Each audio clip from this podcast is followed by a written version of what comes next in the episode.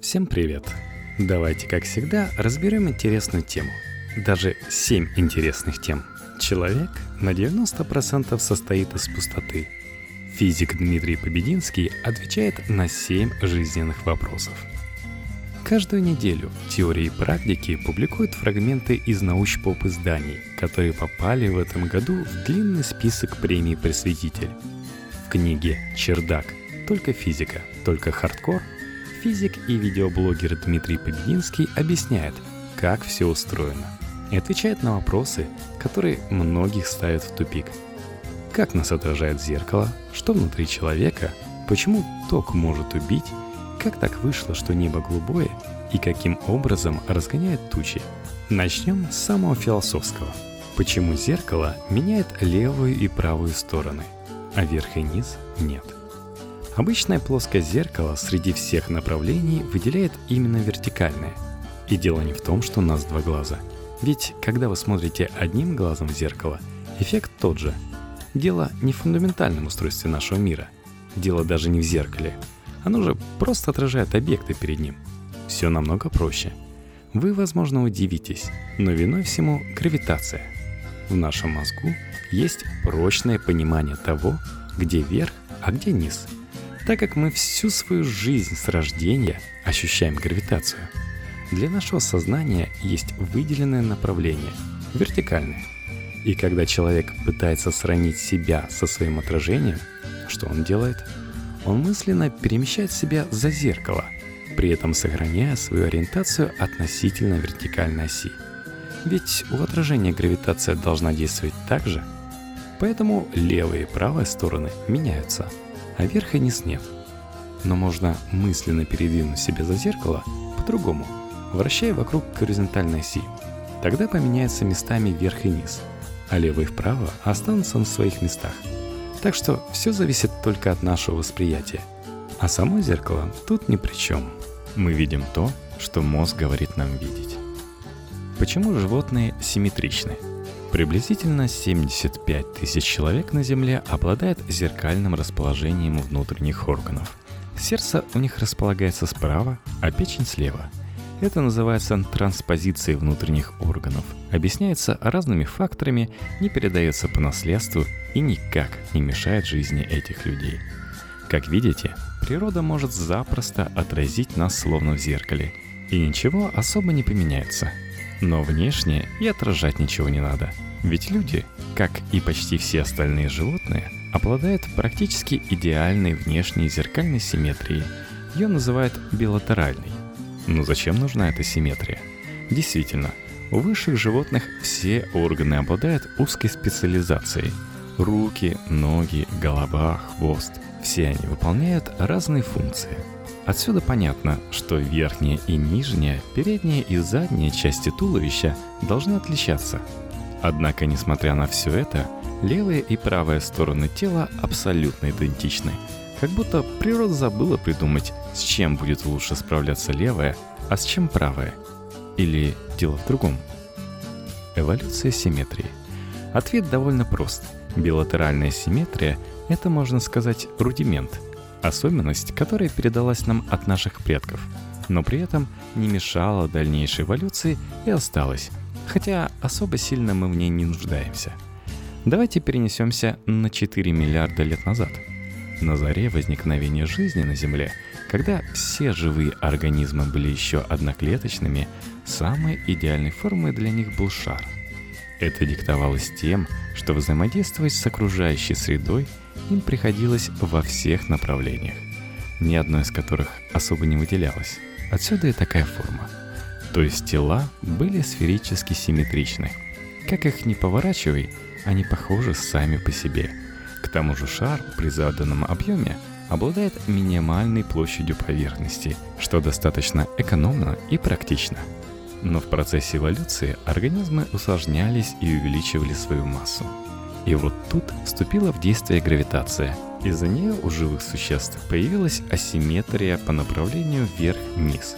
Сверху теперь располагались преимущественно органы чувств – рот. Внизу – средства передвижения.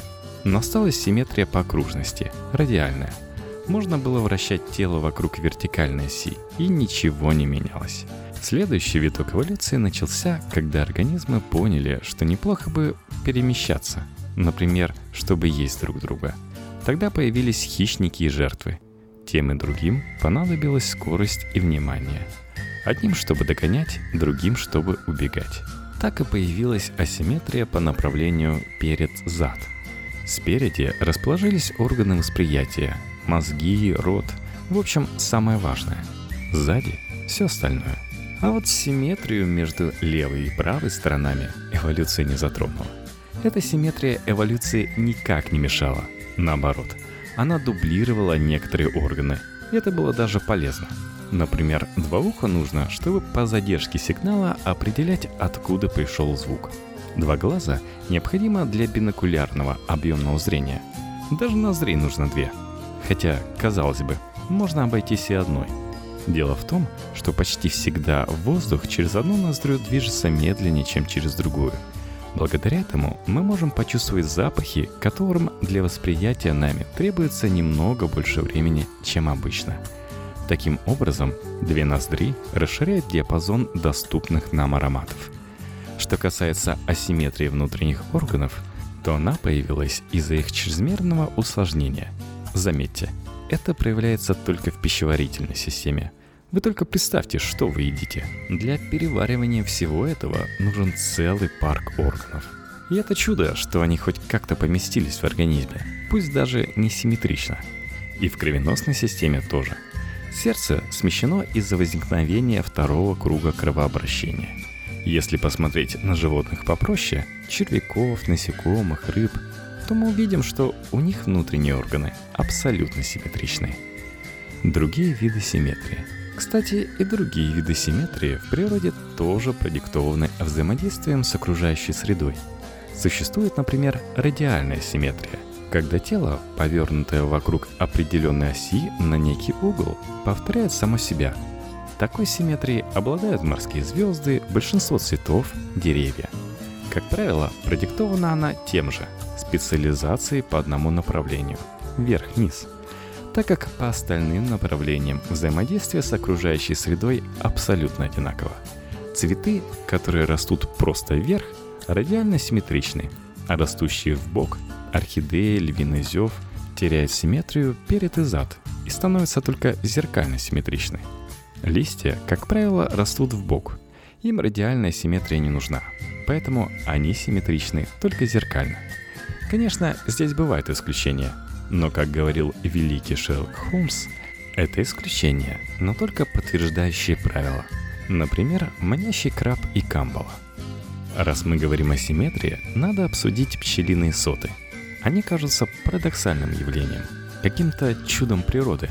Действительно, как пчелам интуитивно удается создать такие стройные ряды одинаковых шестиугольников? Человек не может нормально шестиугольник нарисовать, а тут пчелы. Да и почему соты шестиугольные, а не квадратные, например? Соты необходимы для хранения меда, яиц и куколок. Их нужно много. Они должны быть одинаковые и просты, Существует не так много фигур, которыми можно замостить некую площадь без зазоров, а именно три. Треугольник, квадрат и шестиугольник. И вот тут кроется главный секрет. Если взять три эти фигуры одинаковой площади, то наименьший периметр будет у шестиугольника. Значит, при построении именно шестиугольных сот строительного материала на них будет уходить максимально мало. Так что шестиугольный сот – результат хладнокровной оптимизации, достигнутой в процессе эволюции. А как обстоят дела с симметрией в неживой природе? Возьмем снежинки. Это тот же самый снег, маленький кусочек льда, но какой удивительной формы, и каждый раз неповторимый. Снежинка образуется так. На начальном этапе молекулы воды соединяются друг с другом по три штуки и образуют шестиугольник. Потом по краям шестиугольника начинают нарастать еще слои льда, причем со всех сторон одинаково. Правда, этот процесс роста идет с разной скоростью, быстрее, то медленнее, поэтому и снежинки всегда получаются разными, и двух абсолютно одинаковых вы не найдете. Да и вообще, В неживой природе практически всегда так. Если есть симметрия, то скорее всего из-за симметричности кристаллической решетки. Человек на 90% состоит из пустоты. Еще состоит человек. Конечно, он состоит из молекул, атомов, протонов, нейтронов, электронов и кварков. Но эти объекты скомпонованы не вплотную друг к другу, и между ними есть какое-то пространство. Давайте посчитаем, сколько процентов от объема человека занимают эти пустоты. Для упрощения будем считать, что все атомы в человеке являются шариками. Тогда если мы будем выкладывать их слой за слоем, мы можем добиться достаточно плотной, так называемой границентрированной кубической упаковки шаров – в таком случае шары заполняют чуть больше, чем 74% пространства, а остальные почти 26% ничем не заполнены. Доказано, что это одна из самых плотных упаковок, поэтому даже в теории человек не может полностью состоять из вещества, и в нем обязательно есть пустота. Но скорее всего, в человеке атомы не так плотно упакованы, а может быть даже перекрываются. Поэтому Давайте посчитаем по-другому. Мы достаточно точно знаем химический состав человека. Это кислород, углерод, водород и так далее. Зная это, мы можем посчитать количество атомов в теле человека. И если это количество умножить на объем этих атомов, то тогда их суммарный объем будет в 10 раз меньше, чем объем тела человека. Получается, что атомы заполняют только лишь 10% человека. Только представьте себе – Посмотрите, например, на свои руки. 90% того, что вы видите, ничем не заполнено. Но тут возникает несколько вопросов. Во-первых, как атомы могут держаться вместе и не разваливаться, если между ними такие большие расстояния? Конечно, между ними нет никаких палочек, как показывают на картинках в учебнике химии – Атомы действительно висят в пространстве и удерживаются благодаря электростатическим силам притяжения. Это отчасти похоже на неокуб, в котором шарики удерживаются магнитными силами. Только между атомами сила электрическая. И во-вторых, почему мы не видим промежутки, раз мы настолько пустые? Дело в том, что видимый свет — это электромагнитная волна, размеры которой намного больше, чем расстояние между атомами. В таком случае она не проходит насквозь, а отражается. Но есть электромагнитные волны с маленьким размером. Это рентген, гамма-лучи, и вот такие волны могут пронизывать человека насквозь. Но что происходит внутри атомов? Может быть, там тоже есть пустота? Действительно, атом состоит из ядра, вокруг которого вращаются электроны, и размер ядра в тысячи раз меньше, чем размеры атомов. Если бы оно было размером с яблоко, то сам атом был бы размером со стадион. А электроны, они легкие, маленькие и как пылинки вращаются вокруг ядра. И получается, что атом по большей части пустой. Но и тут не так все просто. Электрон в атоме нельзя представить как шарик. Это квантовый объект, местоположение которого невозможно определить. Поэтому по современным представлениям электрон расплывается по атому – и представляет собой некое электронное облако, причем порой самой причудливой формы, которое заполняет пространство вокруг ядра. Можно сказать, что ядро окружено облаком вероятности найти там электрон. Так что можно считать, что в атоме абсолютной пустоты нет. Осталось рассмотреть только ядро. Что происходит внутри него? Ядро состоит из протонов и нейтронов, а вот они, в свою очередь, состоят из кварков – Несмотря на то, что эти частицы очень-очень маленькие, между ними действует колоссальная сила в 150 тысяч ньютонов. Это вес 15-тонного груза. Нет, вы только представьте, на один протон можно повесить 15 тонн. Но самое необычное вот в чем. Если мы захотим разорвать протон, возьмемся за два кварка и начнем их растягивать, то сила притяжения между ними будет только увеличиваться – между кварками существует некая струна, которая в какой-то момент разрывается, и из пространства образуются еще два кварка, которые притягиваются к тем, которые у нас в руках. В итоге в одной руке у нас останется протон, а в другой руке будет мезон. Но как бы мы ни старались, у нас не получится сделать так, чтобы в руке остался только один кварк. Это явление называется confinement. Оно означает, что кварки заперты в своих частицах, их вообще никак невозможно разделить. Стоп, откуда же берутся новые кварки? Из вакуума, что ли? Да, действительно. Оказывается, что вакуум наполнен виртуальными частицами, которые то рождаются, то исчезают. Это называется нулевыми колебаниями вакуума. И вы только представьте, оказывается, истинной пустоты нигде нет. Все заполнено виртуальными частицами. То есть получается, что на 90% человек состоит не из пустоты, а из виртуальных частиц. Как убивает ток? Как убивает электрический ток? На самом деле вопрос очень сложный, потому что ток оказывает на человека различное воздействие.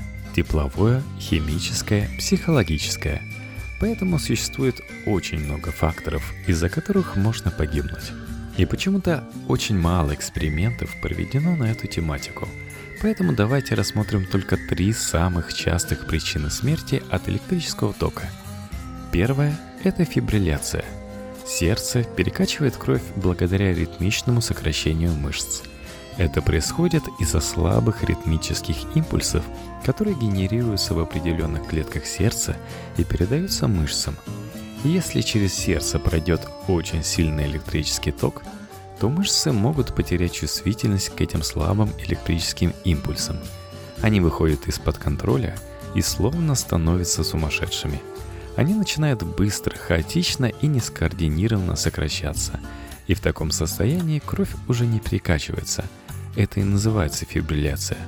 Кровоток останавливается, кислород не поступает в мозг, и он может умереть через 5 минут от кислородного голодания.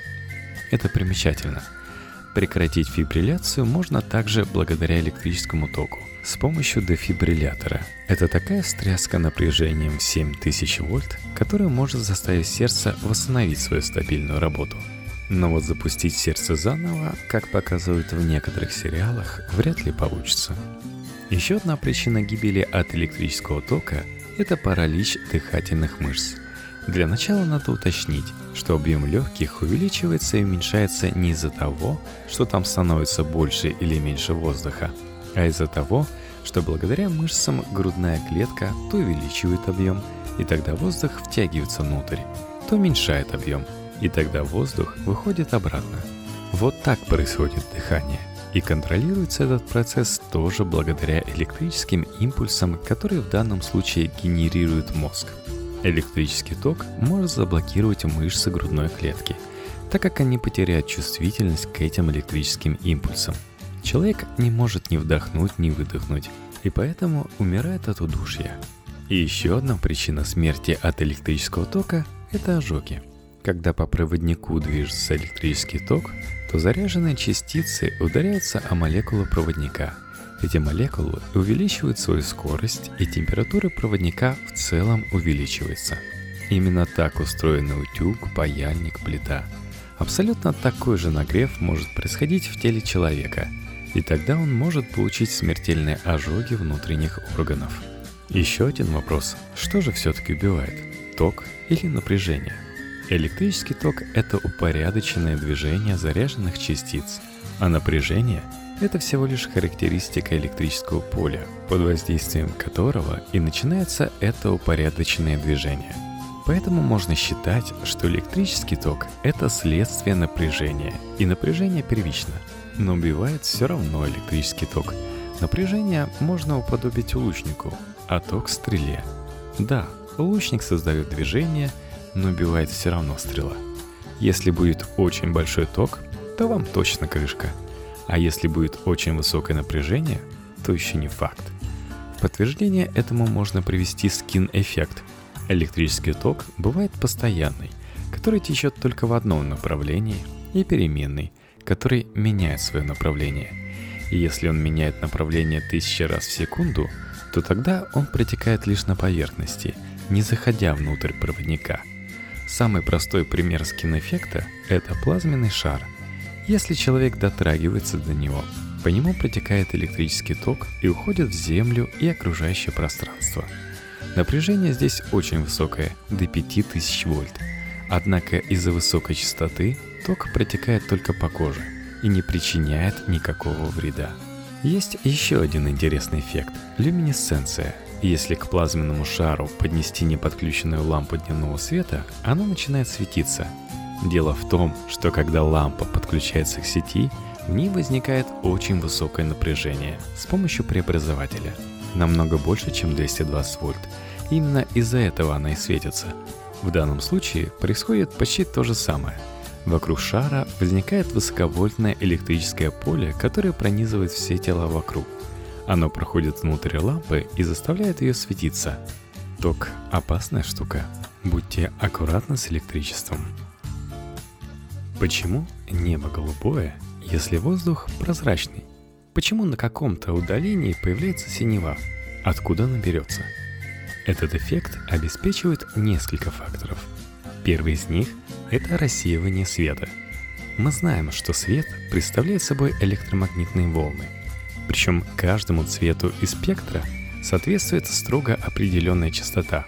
Белый солнечный свет – смесь всех этих цветов. И когда он попадает в атмосферу, то начинает рассеиваться, то есть немного менять направление.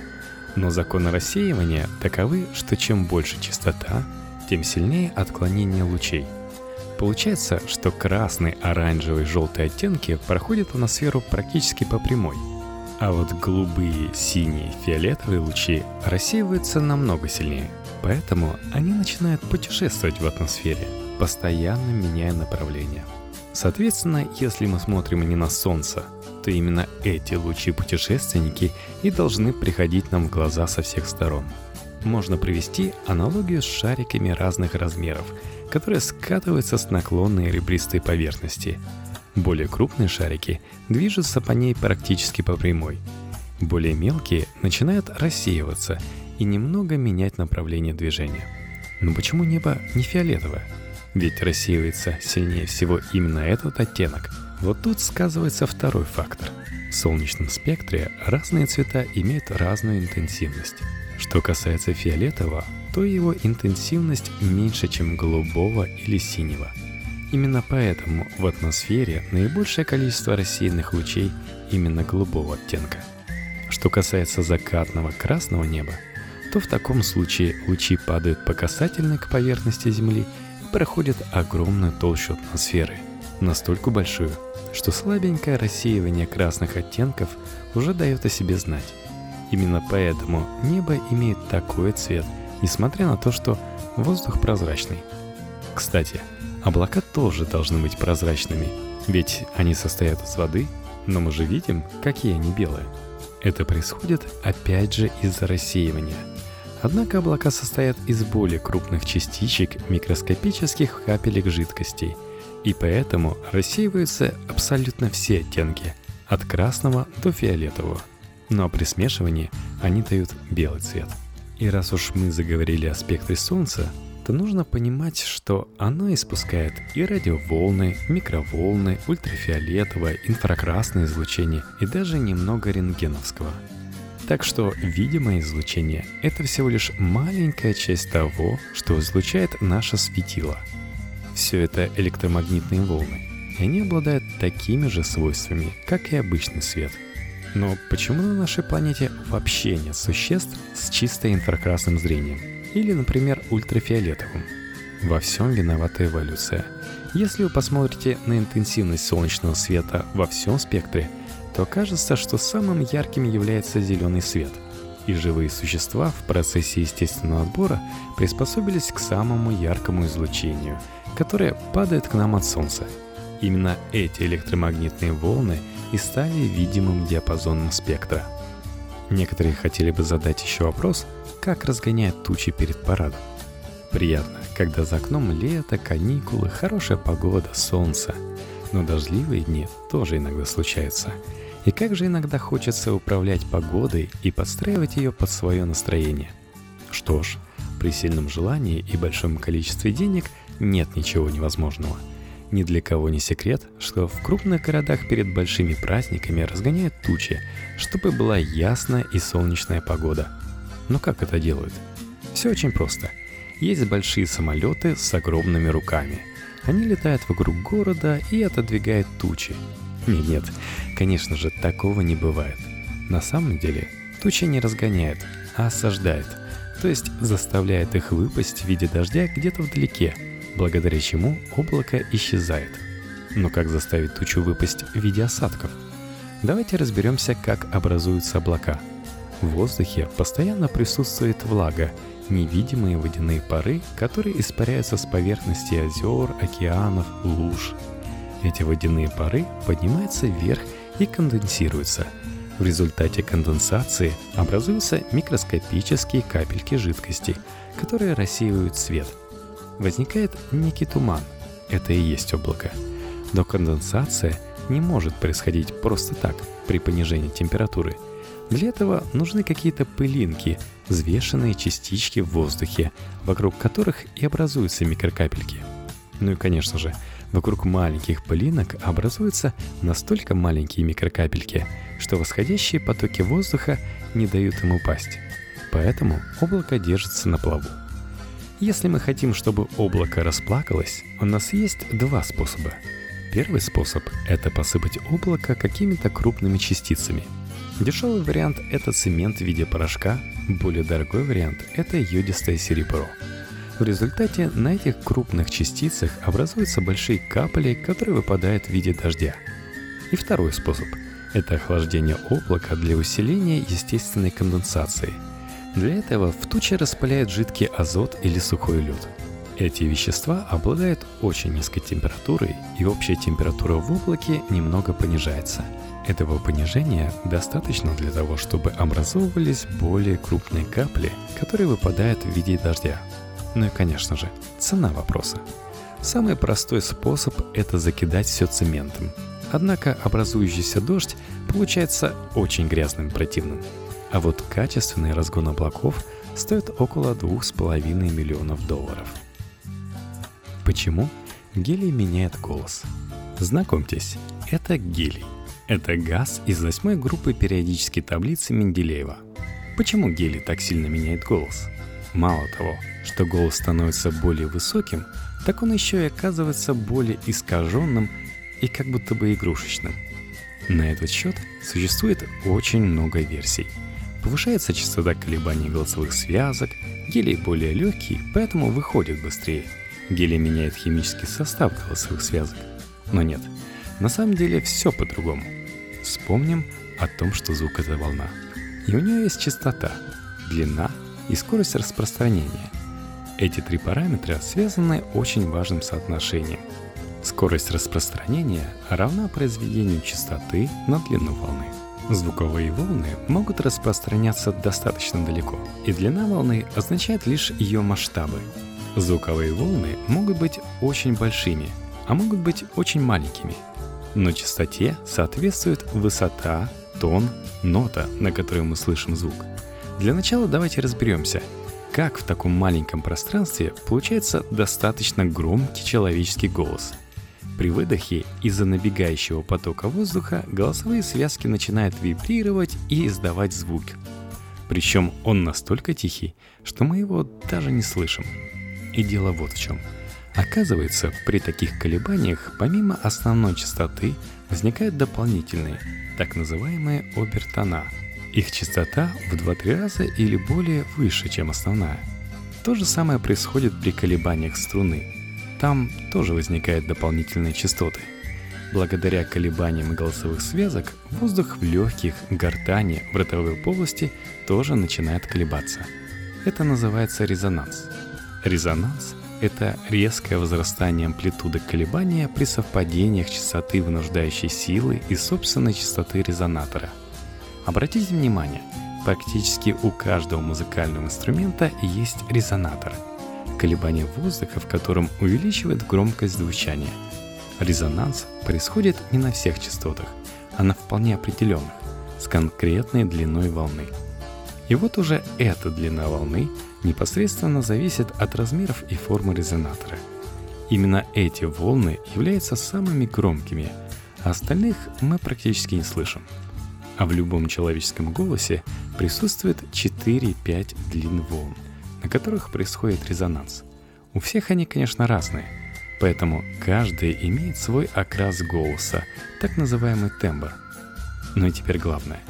Что все-таки делает гелий с нашим голосом? Да, он легче. Да, у него меньше плотность. Но он не заставляет наши связки колебаться с более высокой частотой. У гелия очень маленькая малярная масса. Она в 7 раз меньше, чем у воздуха – Вследствие этого скорость звука в нем практически в три раза больше, чем в воздухе. Но резонанс происходит на тех же длинных волн, потому что размеры резонатора не поменялись. Поэтому, если мы посмотрим на соотношение величин, то увидим, что при увеличении скорости звука должна увеличиваться частота волн. Вот и получается, что все резонансные частоты увеличиваются. Из-за этого, во-первых, повышается тон голоса, а во-вторых, он становится не настоящим, а искусственным, потому что от их положения зависит тембр голоса. Но при переходе из гелия в воздух скорость звука уменьшается, но теперь меняется длина волны, а частота остается неизменной. Именно поэтому мы слышим все тот же высокий звук. И, конечно же, можно достичь обратного эффекта – понижения голоса. Для этого нужен газ с большой малярной массой, например, гексафторид серы или газ – Голос становится мистическим и устрашающим. Поэтому я советую его использовать, если вы хотите кого-то напугать ночью, когда он вас не видит.